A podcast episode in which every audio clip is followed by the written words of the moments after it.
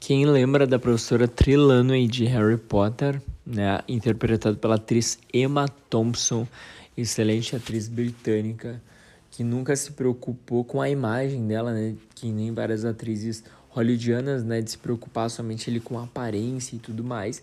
Ela está estrelando este filme juntamente com Daryl McCormack, tá, que é um filme chamado Boa Sorte, Boa Sorte Léo Grande, uh, que estreia agora dia 28 de julho de 2022 nos cinemas e é uma produção lá do Reino Unido mesmo desse ano que tá aparentemente assim três anos de produção já.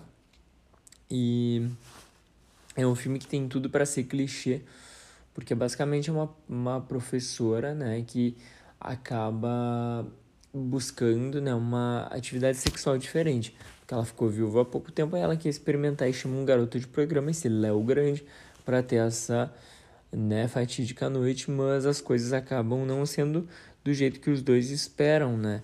E justamente esta coisa de não saber o que está acontecendo é uma coisa que também nos surpreende e faz a gente gostar ainda mais desse filme, né? É muito engraçado também perceber que o filme parece uma peça de teatro porque tem apenas dois ali, no máximo três cenários, e consegue funcionar, não fica aquela coisa arrastada, clichê, sabe? São quase duas horas ali, uma hora e quarenta de filme, mais ou menos. E é um filme que funciona, né? Os diálogos, o jeito que eles atuam também é muito engraçado. E não seria diferente também, porque a Emma Thompson ali tem dois Oscars, tem um Emmy, então ela já tem vários destaques né, na sua carreira. E o legal é perceber que ela é uma atriz versátil que consegue fazer parece o que dão para ela no papel. E né claro o que ela aceita ela tem propriedade né ela consegue interpretar e ela faz é, brilhantemente com uma coisa de novo né repito que poderia cair ele numa comédia ruim demais. E não, é um filme até um drama, assim, uma coisa mais leve, não um drama leve. Então, é legal também ver que a Emma Thompson foi uma atriz que nunca escondeu a idade dela, né? Nunca é, mentiu, nunca precisou.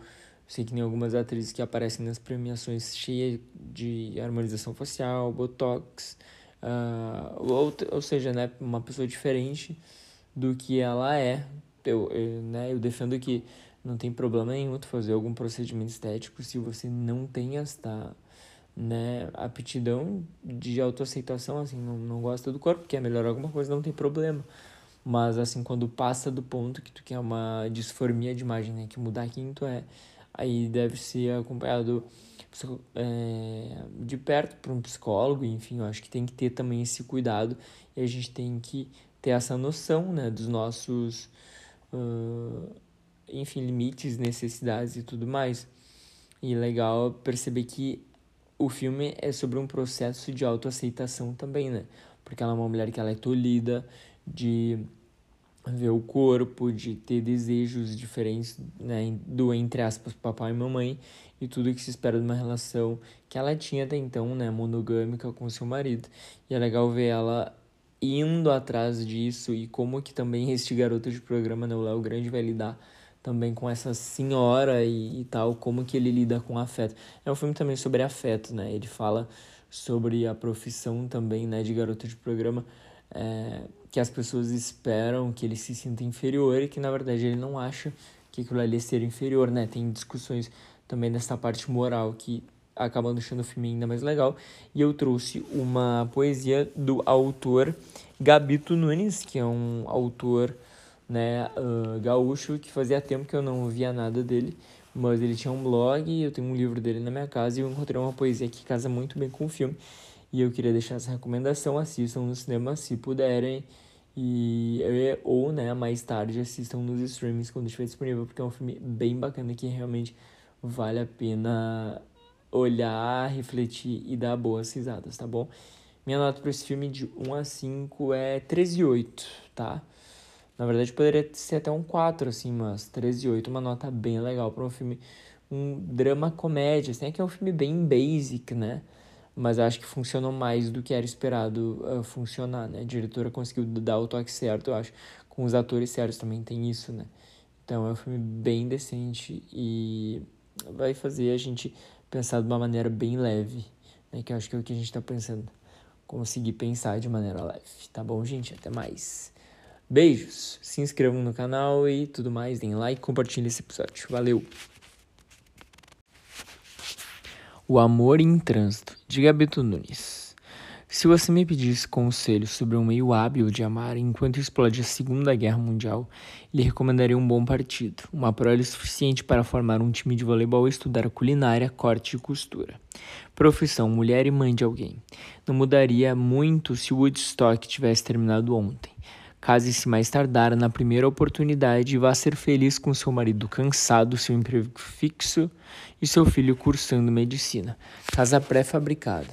Porém, a mulher ocidental protagonizou uma reforma no conceito de viver feliz a partir do amor livre.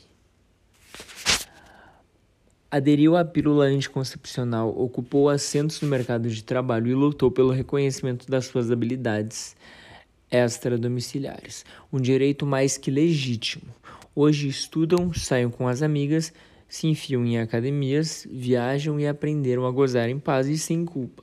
Sentiram no rosto, enfim, a brisa fresca da liberdade. O modelo romântico experimentado por suas mães não serve nem precisa abaixo assinado. As mulheres sabem perfeitamente o que não querem: cárcere, tédio, submissão e álbum em branco ou de fotos repetidas. Mas então qual é o script da felicidade no novo século? Arrisca-se maturidade da autonomia, o rodízio de emoções, a segurança da desilusão, o pague um leve dois e o narcisismo exacerbado. Mas na verdade engatinham recém os filhos do amor pós-revolução. No meio dessa parafernália de ofertas para os cinco sentidos e opções sexuais, circula no sangue resquícios de um troço chamado inocência. Ainda dói adotar o ceticismo e jogar o romantismo pela janela. Os amores hollywoodianos estão mal digeridos e a solidão, antes distante ou prolixa, hoje é quem pede emprestada a escova de dentes, deixando nas cerdas um gosto amargo e apavorante. Resultados parciais do ensaio deste novo jeito de amar engarrafamento amoroso, dificuldade em se doar e uma urbanização de gente ressentida.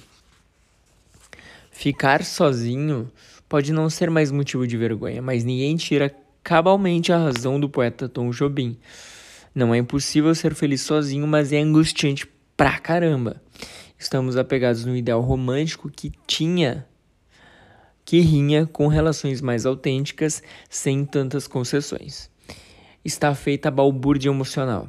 O amor está sendo remodelado, repensado e reescrito, tudo sob o juízo da contradição.